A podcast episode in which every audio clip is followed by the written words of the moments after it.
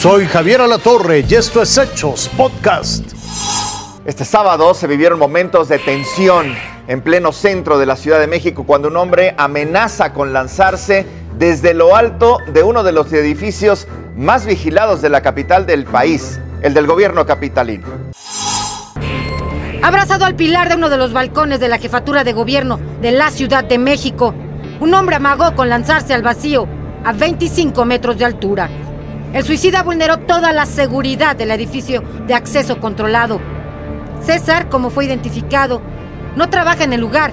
El personal se dio cuenta de su presencia cuando ya estaba al exterior del balcón, de espaldas, parado sobre una cornisa para arrojarse.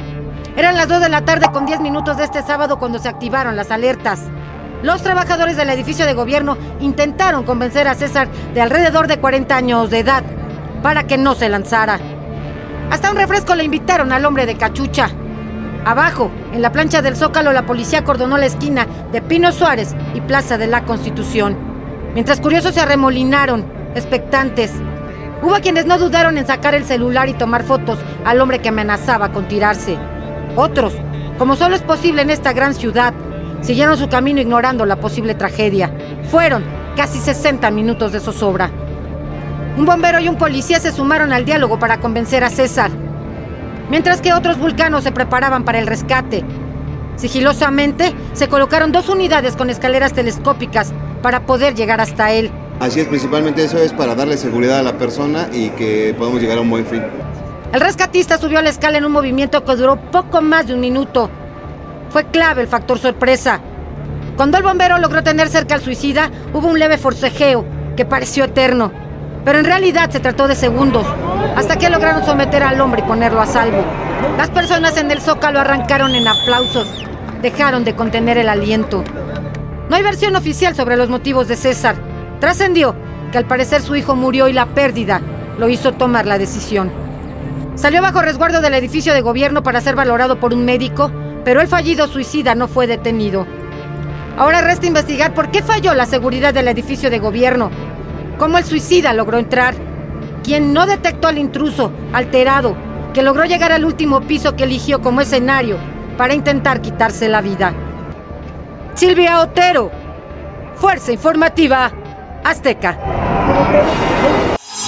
Tome nota, miles de aspirantes a educación media superior se van a preparar para presentar el examen de colocación de COMIPEMS la prueba consiste en 128 reactivos, tendrá una duración de tres horas. Para que los aspirantes tengan una mejor preparación, la UNAM y el POLI ofrecen exámenes simulacro en línea, muy similares a lo que será el examen real. En el caso de la UNAM se puede acceder a la página Pruébate Bachillerato. Recuerde que el examen 2024 se va a aplicar los días 15, 16, 22 y 23 de junio decretaron estado de excepción en Chile debido a los incendios forestales que azotan la región. El fuego ha arrasado con casas, automóviles y ha cobrado la vida de muchas personas. La región centro de Chile se encuentra en alerta por los incendios forestales que han afectado a más de 43 mil hectáreas, principalmente en Villa del Mar, Valparaíso. El fuego no solo daña los pulmones más importantes de la región, el número de víctimas mortales ya se cuenta por decenas. Muchos de los heridos se encuentran graves en hospitales. El incendio no tuvo distinción con cientos de casas y automóviles que han sido arrasados por las llamas. Voluntarios y equipos de emergencia hacen todo lo posible por mitigar y controlar el paso de esta catástrofe ambiental. Varias familias fueron desalojadas de sus hogares.